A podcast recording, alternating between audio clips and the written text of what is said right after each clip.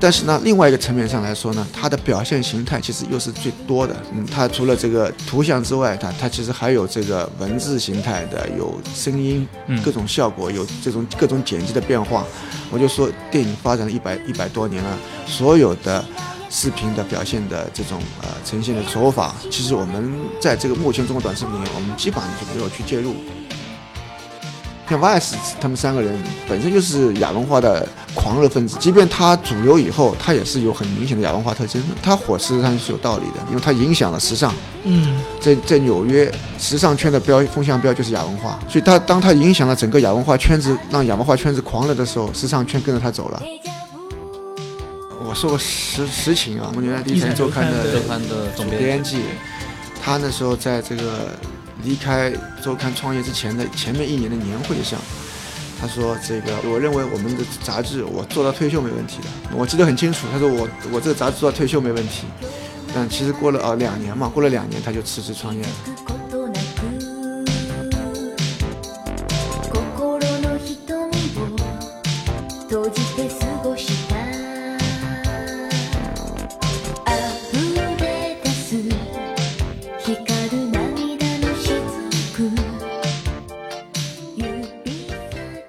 各位听众，大家好，欢迎收听本期的《忽左忽右》，我是陈彦良。我是杨一，呃，这期嘉宾我们请到了前第一财经的副总编，目前也在从事短视频创业的韩国强老师。呃，大家好，韩老师，您是这媒体界的前辈啊，您过去是复旦诗社的社社长是吧？对，这我在大学的时候创作过很长时间嘛。其实我这个最近几年还是在写的，嗯，嗯，就是应该来说，就是用现在的词，文艺青年，您是非常资 深的，而且您是在一个就是等于是文艺文化作为一种社会主流的年代，对，八十对年代、嗯啊，八十年代末的时候，呃，对，那那时候是这个诗歌相当于现在的这个就流行文化呀，它是很重要的流行文化的一部分。对，那时候电台啊、电视啊，这个歌山猜舞去会播放一些诗歌朗诵会，对，所以那时候就是流行文化，嗯，对吧？一直到什么，一直到港台的大量的这个文化元素流进大陆以后，嗯这个八十年代末。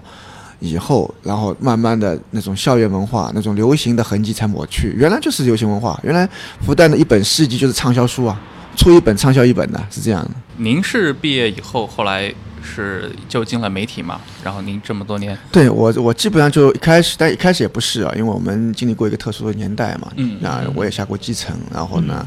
但是没有多久，大概进入社会以后两三年，我就进入到媒体了，嗯一直到现在就是在大、大概是在九九几年的九十年初，九十年代嗯初的对时候，对对对呃对，所以那会儿进的是报纸，报纸报纸，那时候报纸应该还是最好的时候吧，九十年代初的时候。对，那时候报纸很精很很很精英化，那时候进到报社其实是很不容易的一件事情。对，然后这个记者的身份也很显赫，作为媒体人来说，基基本上还有这种很强烈的情怀，激扬文字，对吧？上海的话呢，像这个，因为我在嗯我的比较关键的一个成长阶段是在青年报社，啊，现在哎，青年报当年在上海的话是算是叫黄埔军校，我们培养了很多很多的总编辑、副总编辑。现在我记得大概培养几十个，大概是有的。嗯，一直到最后我去做第一财经，对吧？然后现在在做这个短视频，其实我都没有离开过媒体这样一个对呃、领域。呃，您现在是在做短视频方向的创业。我知道上一个创业就是您第一次离开第一财经的时候，当时做了一个短视频叫 Sola，对对呃对，Sola 短视频它也是，就是它的品质是其实非常高的，我也看过。嗯，你当时来做这种短视频，你当时处于一个什么样的想法呢？因为呃，其实，在传媒这样的一个大的一个嗯转换呢，我觉得是一个整个的一个嗯舞台转换的这样的一个过程当中，你们可以看到，基本上我们现在的这个杂志是灭得最快的。就是它的这个下降是最最快的，包括我们刚才提到《第一财经周刊》，《第一财经周刊》也是第一财经整个体系里边，它其实这个下跌幅度最大的。对，那么其他领域也一样，特别是这个高端的、呃，时尚类的、奢侈品类的这些杂志，对呃它其实成建制的呃倒掉、关掉、呃关闭。那么我觉得这个领域的话呢，肯定会有一个新的呃媒体形态去替代。嗯，这样传统的一个杂志形态的一个存在，对吧？因为毕竟它有上百亿规模的一个投放在那边，对，那么杂志如果没有的，它还是需要有新的载体去承载。啊，那些高端的消费品啊、奢侈品啊、汽车，那它钟表它总总还是需要寻找新的投放环境。对，但是嘛，我觉得原来的这个互联网环境，特别在视频这一块儿，嗯，我们早期成长起来这一波视频，它基本上还是偏低端的嗯或者偏大众的。对 to C 的，它对于这个，它对于这个。呃，这种对于品质有要求的这些投放广告主来说，那缺少一个载体，嗯缺少一个很好的优良的投放环境，那我就想去做这样一个东西。我觉得这个事情市场是肯定是在的，嗯对，市场肯定在的。所以当时反正一就就就一做吧，我认为还行吧。我们那个第一年就有很多的广告主是主动找到手了的。我们呃，这个第一年，今年是第二年吧，嗯，今年他们是第二年，所以应该还算比较健康都。都好快。我这个我听到 Sola 的时候，就就是你你还没有开始做博客嘛，嗯就是都感觉就是其实也就是一两年的一事两情年，，哎，嗯两对年，对，真的是。 很快，时间过得真的很快。对，但是像短视频这个领域啊，其实一开始试水的，甚至包括做的其实挺不错的，嗯已经有好几家了，包括像像一条、像二更，嗯呃，就是对于很多呃大众来说，好像他们做的内容其实都挺像的嘛。嗯就是你你当时做的时候，会不会想着怎么去差跟他异化们进什么行一些的差异化？对其实当然有，其实我们比如说我，呃，我们国内原来的这个高端视频，呃，其实更偏向于这种大和风啊，就是东瀛风啊，嗯嗯就是这种日本风，小而美，偏静态，呃，偏静态、偏慢节奏的，对，呃，强调构图，强调这个，强调这个构图，强调这种东方式审美的。我们的这个风格主要是西式，比较欧化，嗯节奏很快，嗯啊，剪辑非常凌厉。然后呢，我们的这个语言模式和这个审美结构其实都是西方的。嗯，啊，这个其实这个很好理解，因为这个奢侈品品牌都是欧洲的嘛，对。嗯对但这个所会以不会增加那种剪辑上的负担？但我们成本很贵啊，我们的这个剪辑差不多是至少得一一一一周时间，然后还得很多还有特效，嗯所以我们在制作上是不惜工本的。这个我认为可能就是最大的差异化，因为我就说第一年他们很多品牌主动找上来的是指主要是指他们认为审美在审美上我们的这个唯一合合适他们的奢侈品品牌，嗯，对，所了以解，哎，所以这个我认为是差异，但是你对于用户来说差异可能就不这么明显，他也不是对研究者，他对不会在意对这个。对于品牌来说，他很在意，因为奢侈品是非常斤斤计较的，他很在意。对，短视频在中国目前来看，其实并不如呃，就是大家看到的这种好像欣欣向荣啊，嗯这个生产产量当然是很多很多，对吧？特别是像这个快手、抖音起来全民制制作，那然后对 UGC 非常对发达以后，这个。这个这个，大家看到这个都在秀啊，各种秀，其实也做得很好。抖音我认为我也很喜欢，对吧？ 你也是抖音用户，我有抖音用户，对抖音用户，我肯定会所有的都会去尝试，对吧？包括快手。嗯，但是的话呢，我是觉得这个还不够，嗯，我我觉得还不够。我指的不够是指这个还是很初级，什么意思呢？就是说，其实有大量的有大量的呃这个短视频形态其实是可以开发的，我们未必去开发了，对。然后这个我认为方方善文有一句话说挺对的，就是短视频啊，之所以会风靡，是因为它门槛最低的一种媒体形态，接受门槛最低的。那么有了手机之后的话呢，它的制作门槛也变得最低了，你对都不用写字，对吧？对你都不用，你不识字，你都可以去做做短视频啊。对，制作门槛变得最低了，所以门槛最低的。但是呢，另外一个层面上来说呢，它的表现形态其实又是最多的。对，哎，嗯，它除了这个这个这个这个这个这个呃图像之外，它它其实还有这个文字形态的，有呃有这个声音嗯，各种效果，有这种各种剪辑的变化。我就说，电影发展了一百一百多年了，所有的视频的表现的这种呃呈现的这种、呃手法手法，其实我们在这个目前中国短视频里面，我们基本上就没有去介入，只是对一个非常简陋的一个呈现而已对。所以呢，我说现在我们只是一个非常非常初级的阶段，其实是没错的，其实没错，它的这个领域非常非常大，对吧？对，其实大量的我我我我看 YouTube 上大量的有这种，啊、这种呃就是微电影啊，嗯，这个这个这微是这个这个这个微综艺啊，对吧？各种各样的这个呃有这种实验性的视频对，有各种呃这个棚拍类型的视频，有各种有各种特效，完全基于特效去制作的视频。我认为这个形态非常非常丰富，有哎软性的，有也有知识性的，干货型的，所以啊我们还早呢。就但就是随便举个例子就知道，这个空间其实还是很大很大的。但是就是说，因为您刚才也提到，就是它的它对于用户来讲是入门门槛最低的一个，就是说你不识字，你对没文化，我们所谓的就没文化，你也可以看嘛。那您觉得，如果是比较复杂的这些呃制作理念都加进去的话，你觉得是会得到它最大的传播效果吗？我是觉得关键是看你是不是用心了。就是嗯我觉得这个倒不是说我针对的目标人群更加高端，这倒不是的，嗯而是说对对，就是说你你你你你你你去制作，比如说就算幽默的视频嘛，我觉得也不是光这个呃快手这里边的一种，对吧？嗯你去这个呃或者通过这种比如说自虐或自残或其他的手法去表现的，对吧？其实有很多我认为是呃。我们就没有去认真去去去研究，对，这有很多的，有很多并不是说这个个人可以去做的，我认为还是需要这个机构来做机构来没错做，哎，机构来做，呃，那个 YouTube 上一些大量的优秀的视频，其实还是机构化制作的一些视频官，方号做的，嗯，没错对，，因为就是因为这两年其实有一个我的感觉，就是说，呃，当然所有的专业手手法这么多年，其实一直都就整个人类啊积累了非常多的这些东西，但是因为你的嗯怎么讲，就是说，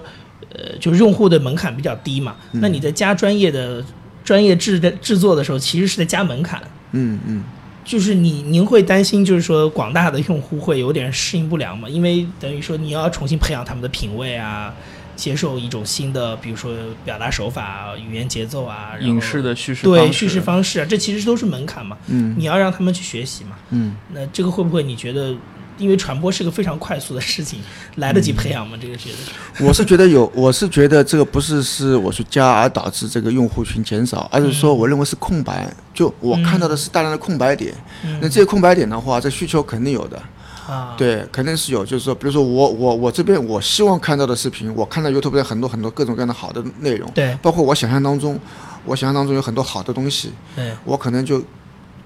目前国内的短视频环境当中，我根本就看不到，是零，真的对就是这样的。对，那这意味着就很多空白，不是说我一定要通过技术或怎么样去加高它的门槛，提高它的门槛、是没有。嗯对，对你比就如说市场上有一部分人的需求其实没有得到没有得到满满足，足，是的，你比如说，我觉得还有很多垂直类的，就是这个这个这个某某某一类的细分需内容求的细分的嗯内容。你比如说，我就举个例子，我就我我现在可能会去新去做一个品牌，可能是和这个小朋友有关系的。嗯，但是你是说亲子吗？亲子在中国有没有？我们可以看到所有的所有的短视频平台上都有亲子栏目、亲子频没道错，但里没面头里面没有亲子的。里面没有亲子的，里面其实都是育儿和教没错育，没错育儿和教育不是亲子，育儿和教育不是亲子，亲子是本世纪才在西方传到中国的一个对概念，它是双亲和子女的互动，是在欧美就非常多是，因为它家庭，嗯，它基于家庭的父母和小孩小朋友之因间的为互动，因为中国的家长要看那个亲子频道，是为了就是我丢给你个 iPad，你就不要来烦我了，对 这是他的需求。对，所以呢，所以呢，我觉得这个就是就是就是有一个区，如果算有的话，可能就是湖南的原档原原来一档啊，爸爸去哪儿、嗯算嗯，但其他都对，没有没。错，这是一个，另外还有一种，还有一种的话，中国的话，我认为亲子的话能不能实现，其实是可以实现的，但是有它的问题，因为中国的家长和子女的互动的话，其实还是有问题的，是我认为有问题的，哎、因为他本身的本能的，他会有很多的这种这种代际属性，就是我是一个家长，我要怎么样，其实对小朋友都是这种压迫，对，所以我要去做的话，我也可能连家长都不要了。在我的内容里边，全部都是小朋友，嗯就还原一个真正纯正的世界。嗯，对，因为中国成人世界大家都知道有很多的污染嘛，有很多对污染。那能不能把这污染全都排掉，甚至家长的污染、家长的污染都不要，嗯，给子女带去的压力都不要，对吧？而对于这个三岁到七岁的小朋友来说，我认为就是他们有自己的这种宇宙的，有自己的世界观的。同时的话呢，又能够非常率真的、毫无保留去展现的那个那个时年代，嗯我认为就可以去做。我举个例子啊，我举个例子，我举个例子，所以这东西可能就没有。但但你在国外很多视频东西，你可以看到很多很多，而且都是很多都是爆款，非常非常好，非常非常多。对，那么我觉得这个就是一个很大的一个领域市场。那不仅是小朋友会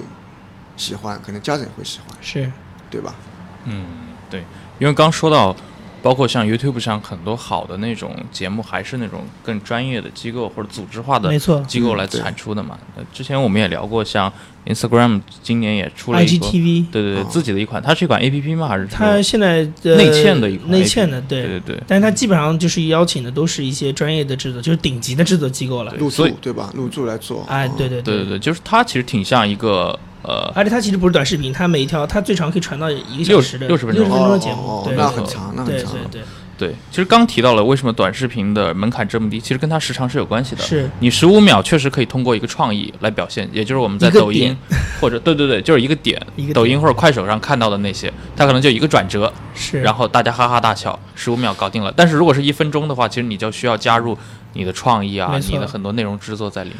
抖音的话呢，它有它很特别的文化，我觉得抖音的这个风靡和它的这个未来的危机是同步的，嗯就是它主要是它的这个节奏和带感，它的魔性，哼，嗯对，对吧？我就说的很简单，这种东西是制造流行的一个利器啊，制造流行的利器，对吧？它节奏、带感、魔性这种元素，对吧？但是的话呢，它又限制了抖音，嗯，限制了抖抖音在内容上往更这个沉淀地沉走淀的内容方面啊对，去去去去表现，对吧？它的时间也就这样，就比较难了，对。所以呢，他会有审美疲劳。他比如说，他过个过个三四个月，我大概就刷了一个月左 右吧，我就疲劳了，对吧。但是我现在偶尔也会去刷一下，对吧？嗯，但是，但是我周围很多人，我周围很多人他会刷抖音的话，他也就两三个月，对，除非你抖音能够始终保持高频率的更更新，嗯嗯高频率的去迭代，去去。但是我是觉得是有一定的难度，但是它最后有可能始终会吸引一一个年龄段的吧，比如说。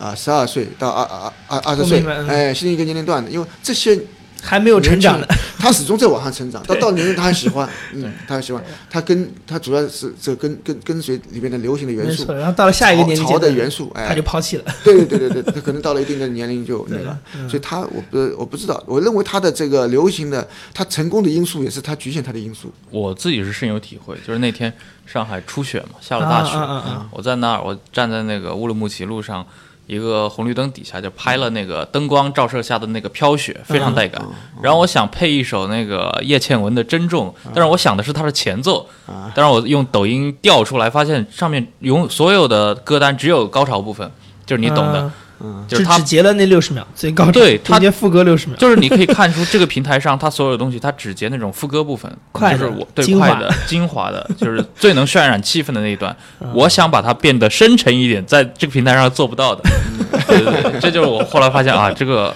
这个应用没有满足我这方面的这 个需求。嗯，对我我觉得还是有，我我还是用过几个蛮蛮蛮蛮蛮好的音乐，嗯对，但是要得找很难找，是很难找。嗯我个人还是觉得抖音是非常非常牛的一款应用，是非常非常牛的一款应用。嗯对，他找到这个点，对吧？如果换成其他的平台，这么快起来不大可能的。对嗯，嗯，对，尤其是我前天看到日本去年的那个是热搜还是什么，第一名是安室奈美惠，嗯，哦去年隐退嘛，这隐退第二名就是抖音国际版。 TikTok 哦 TikTok，这嗯非常厉害了，因为因为我很喜欢看硅谷的那些作者的博客，就是我会知道日本是一个非常特殊的市场，很多美国大牌的应用也好，或者想美进国去的很难的科，技企业进不去的，就是对他们觉得日本就是日本人就是很奇怪的市场，是但是你会发现到了二零一八年是一块中但是国呢软件，哎对，你要知道，有有有很多流行流行的这个元素的话，或者它风靡全球的元素，你就想想那个那那那 Gangnam Style 怎么会火的？对嗯，而且它火遍全球，对吧？那么一首这个这个歌，韩国的，对吧，它就是带感和魔性啊。对嗯就这四个字呀，它其他没有任何东西的，对吧？旋律也非常简单，对就动作很夸张，对吧？它但是它有识别性呀，就是带感和和和魔性，是就这就它就全世界流行了，美国和欧洲和这个和和中国亚洲全流行啊，对，对吧？其实抖音就是这样的一个带这样一种性质属性的，很强烈这个属性的，对吧？以前我看到有一个有一个 MV 也是特别流行特别快，就抖肩舞，啊抖肩舞。抖肩舞，其实我认为真的抖抖音把这种元素真的就做得特别好，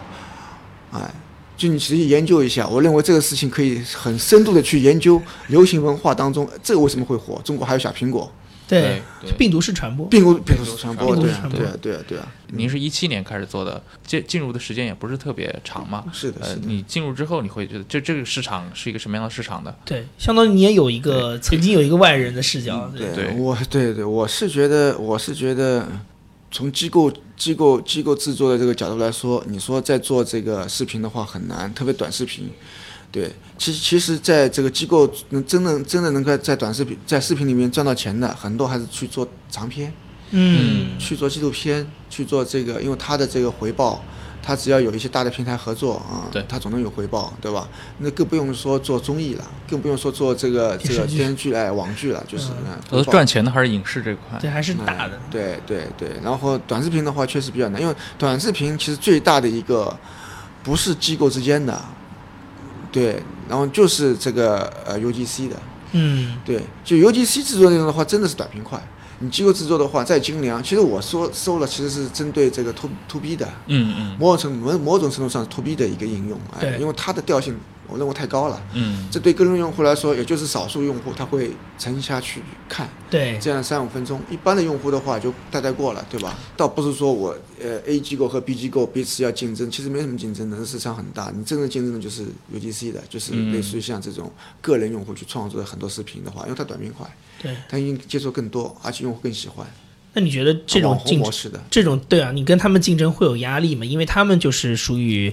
呃，制作轻制作上比较轻薄嘛很。轻，对，哎机构就是比，成本也很低较重嘛，不管你是投入也好，制作周期也好，一个礼拜的制作没周期错，你会觉得有，因为你这样的话必然产量就不会那么大。那你觉得你你们会有压力吗？如果而且呢，在而这且个你也领可以域，看到，现在这个不管我就不说其其他的，就是大量的机构类的制作的嗯这个视频的这个内容，纪实类的，其实这个流量在锐减。嗯啊特别是在抖音起来之后，这个特别明显。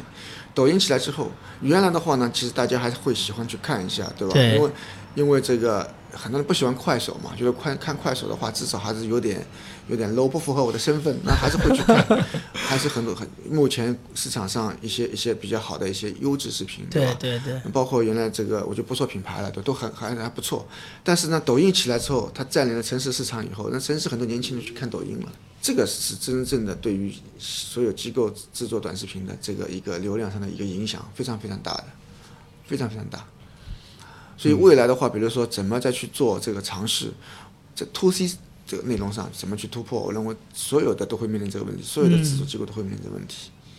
同样是比如说视频领域嘛，就我也有一些朋友，他们是过去可能是从广告公司从 4A 出来的，嗯然后他们也在做一些，但是他们可能做的就是那种独立的工作室，呃，进行一些 TVC 的拍摄，嗯那他们就是真的是彻底 to to B 的了，哎 就是他们就是那所谓甲甲乙丙方里面的丙方嘛，可对能是他们给广告公司作为下线。我们也经常聊天嘛，私底下喝酒的时候，他们会觉得好像现在潮流也都在往那种短视频呀、呃，包括这些方面涌，他们其实也很想做，但是你会发现，他们比如说做 TVC 出来的，或者从广告行业出来的，他们来做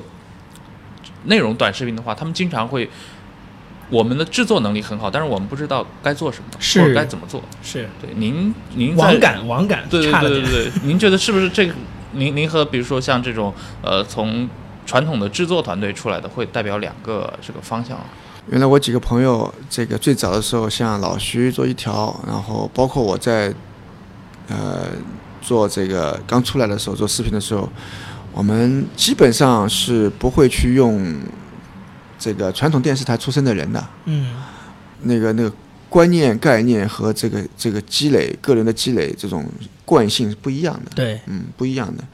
比如我很多人就说电视台的就对这个一条二更评价很低，对吧？很低，我自我当时认为很好，他们刚出来我认为很好，对他评价很低，就是我觉得他完全不一样。我嗯我不知道，我我我不知道为什么，但是电视台出来的人做短视频能能做火吗？我没有看到啊，嗯中国我没看到过，我说我没看到过。倒过来说，像美国，那美国像 VS 全世界最早的 VS 就是几个做做做纸媒的啊，对对 VS 原来是一个纽约的一个一个社社社区的一社个区的一免个费杂报志纸，对免费报纸对吧？对周报，这三个主编出来做的，他们就做那个，他们有没有碰过这个电视，扛了摄像机就自己去拍了，就这样的。所以呢，我是觉得传统的电视台的做不了短视频，嗯我可能有点绝对了啊，但是除非让我看到一个国内有做成的，我除非我我我没看到，我没看到，嗯我没看到能够能够能够能够做得好的，对。然后这个，我觉得纸媒出身的人，他有他的优势，有他有很深的一个文化积积累积淀。像 VS 他们三个人本身就是亚文化的狂热分子，对对亚文化的狂热分子，所以 VS 就偏亚文化，对吧？即便他主流以后，他也是有很明显的亚文化特征的。对对，然后在欧洲就突然火了，对吧？它它它火事实上是有道理的，你仔细研究一下，它有道理，因为它影响了时尚。嗯，在在纽约时尚圈的标风向标就是亚文化，对，所以它当它影响了整个亚文化圈子，让亚文化圈子狂了的时候，时尚圈跟着它走了，对，时尚圈跟着它走了，所有的品牌跟着它走了，真的就这样，很简单的，嗯，对吧？所以它才会发展到它前年嘛，有二十亿美金，二十亿美金的收入，嗯啊整个的这个 VS 五十六个频道吧。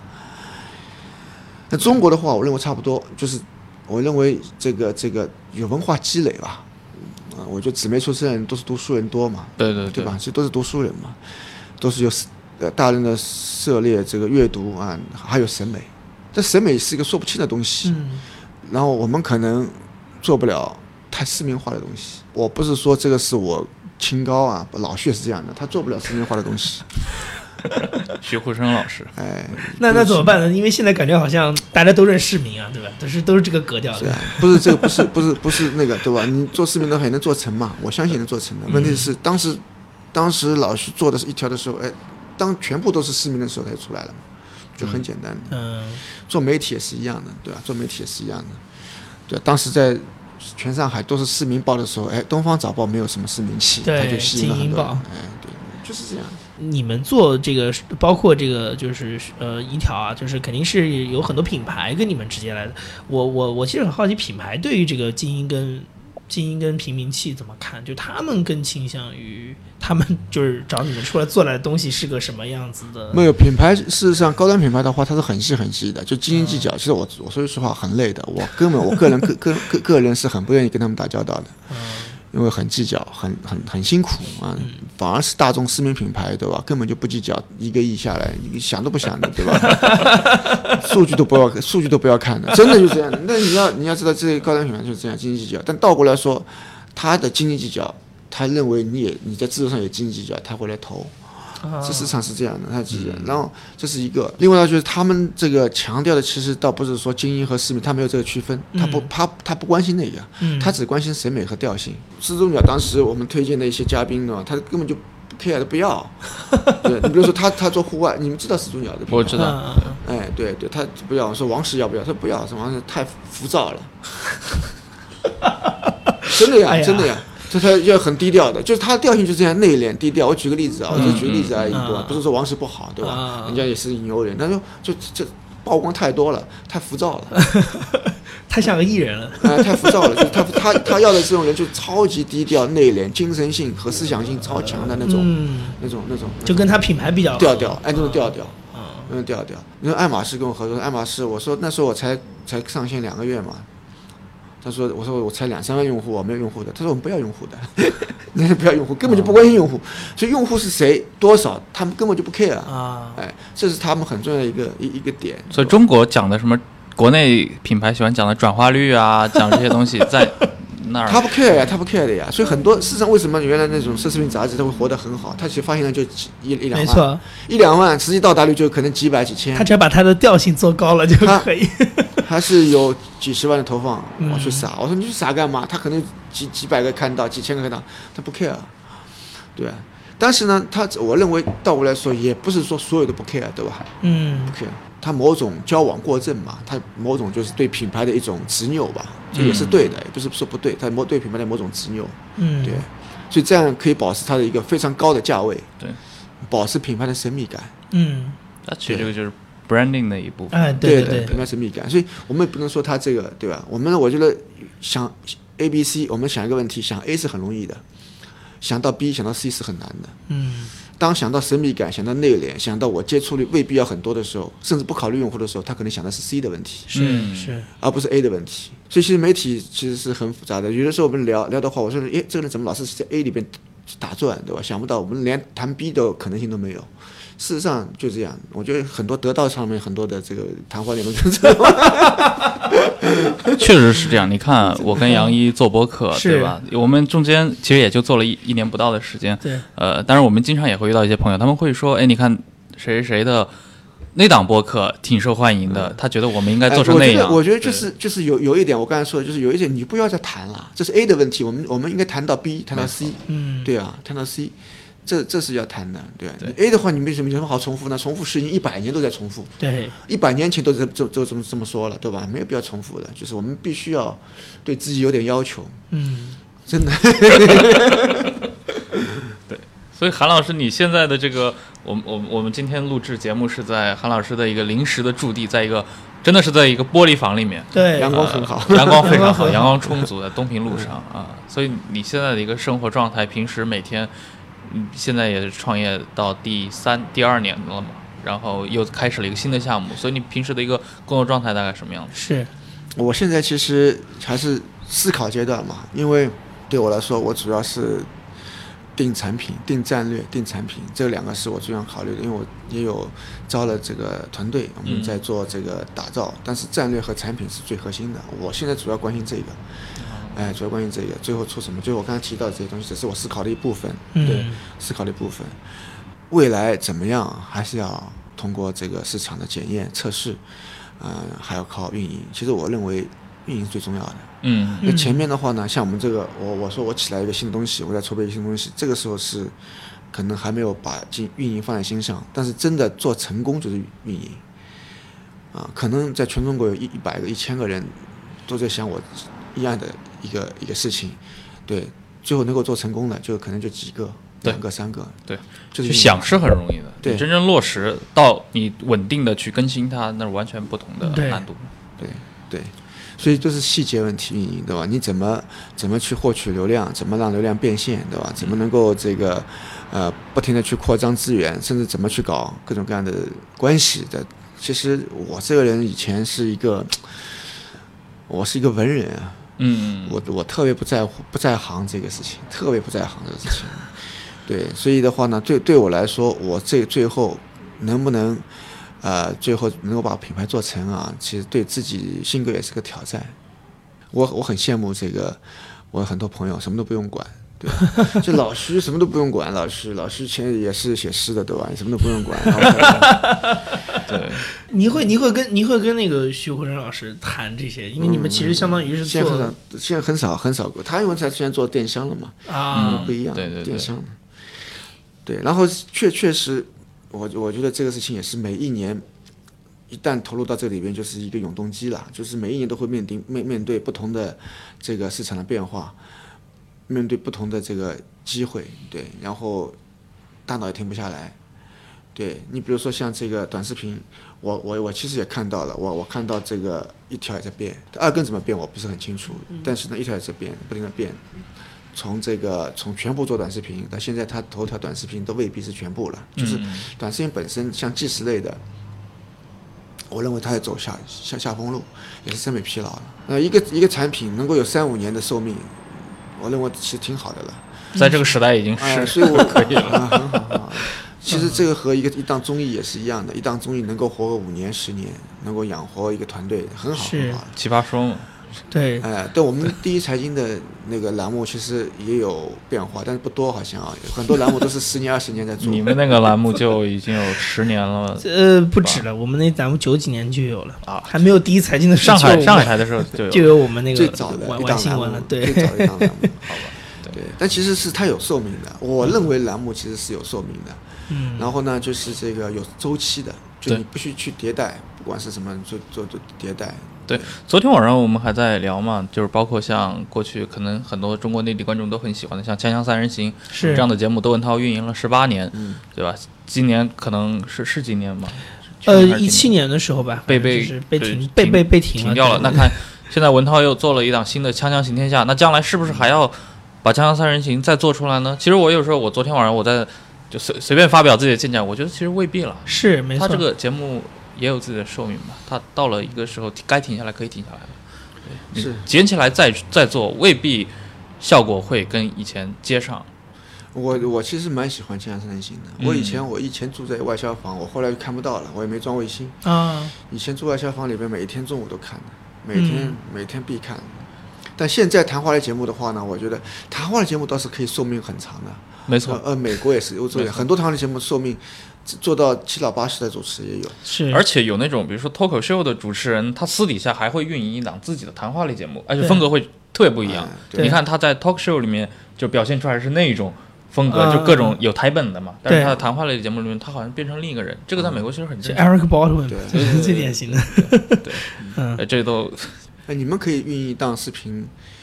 聊天类的栏目呀。主要现在没有这个精力嘛，就是但是有想过，确实有想过。嗯之前那个像世界杯的时候，当时见面找过我，他们想找一个人去谈球，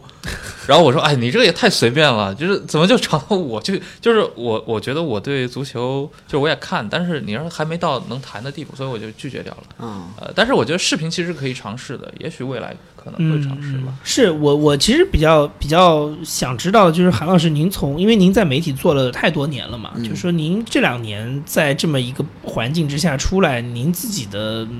状态或者是心态上，你有没有遇到过什么就是比较调整印象比较深的这种过程？嗯，我觉得关键每一个人心态吧。嗯我是觉得，因为我是觉得自己一直还带着某种这个年轻的少年心态，这个所谓的传统媒体现在已经被边缘化了。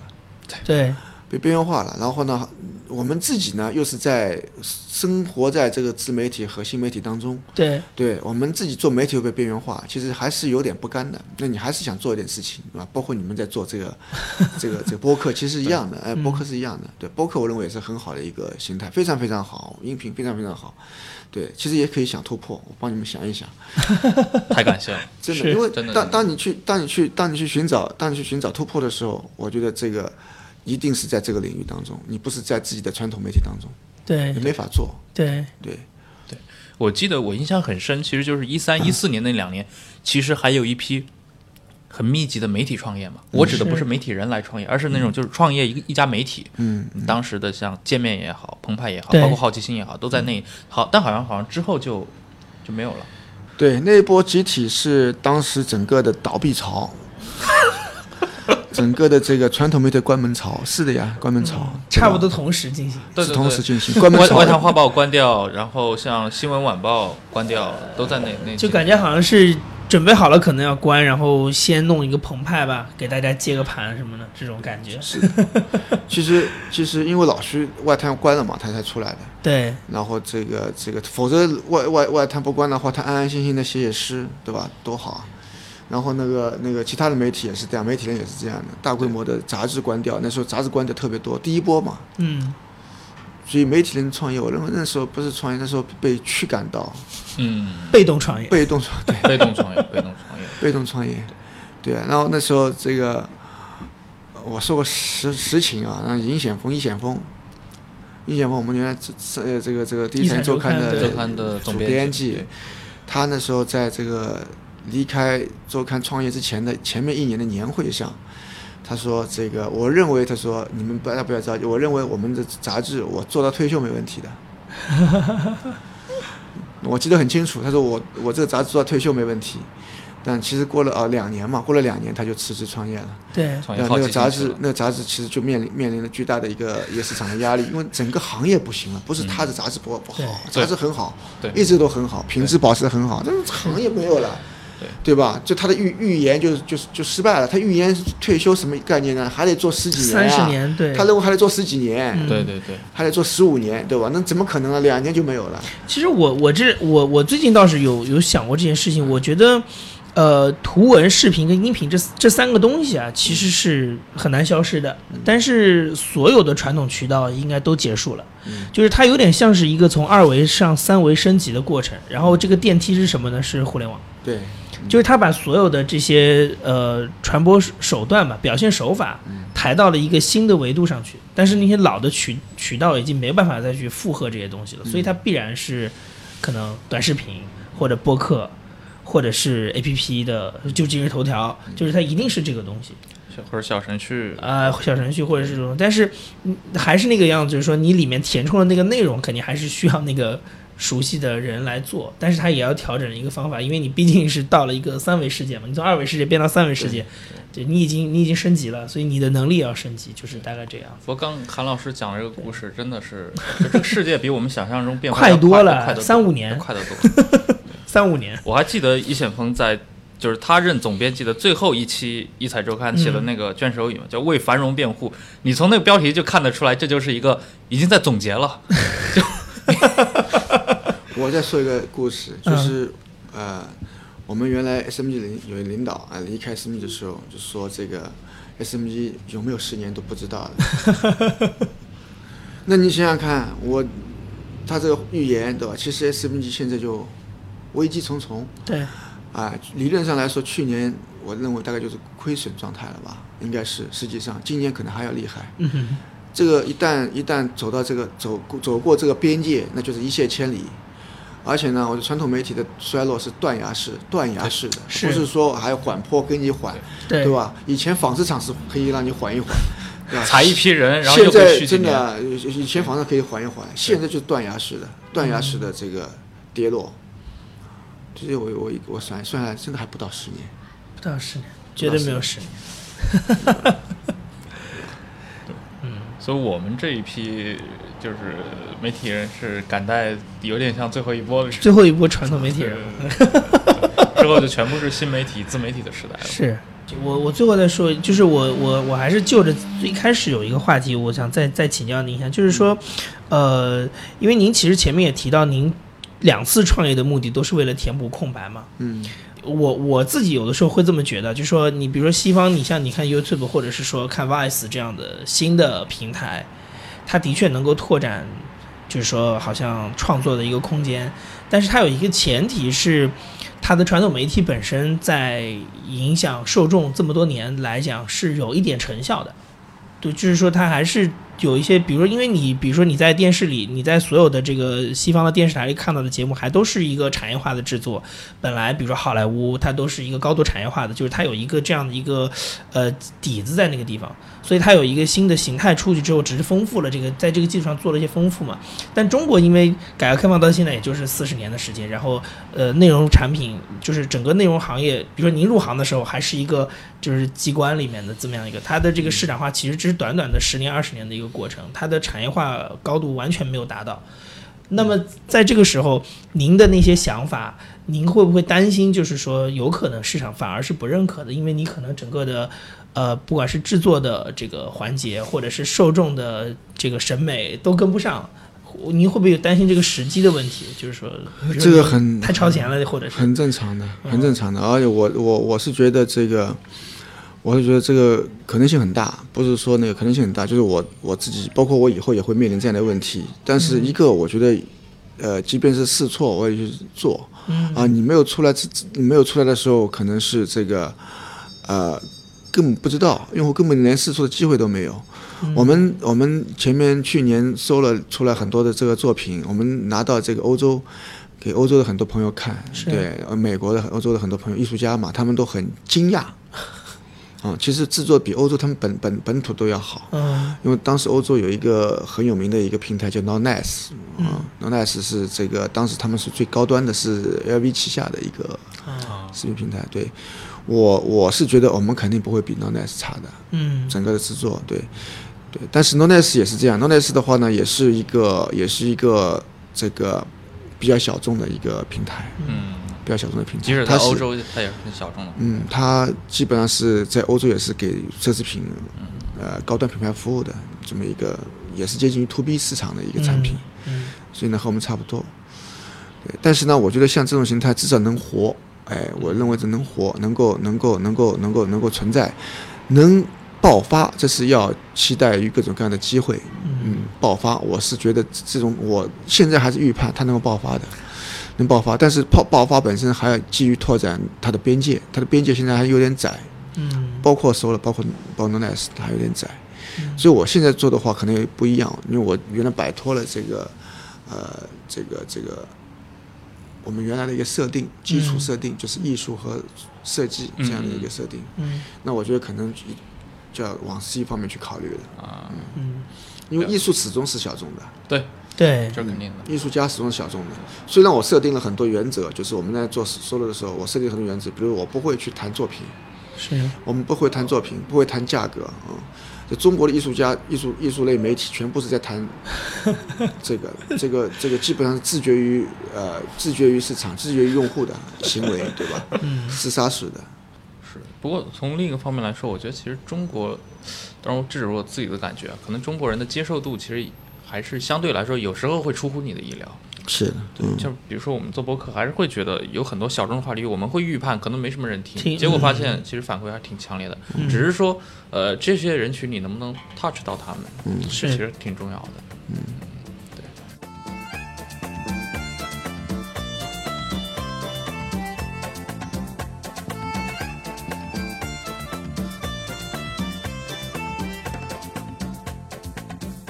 那非常感谢今天韩老师来到我们节目，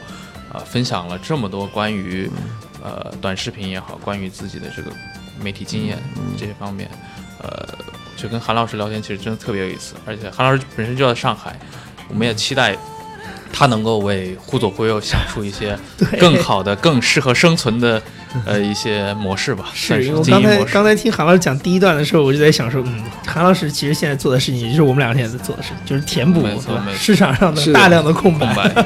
是的，是的。我们以后多聊天，多聊天，喝了酒再聊天。没问题。没问题想法更多我们想法我们更多其实经常聚会喝酒，到时候都叫上韩老师。好，好呀，好呀，好呀，那感谢各位的收听，我们下期再见。再见。再见。 Vai estar com ele aonde for. A recordação vai estar pra sempre aonde eu for.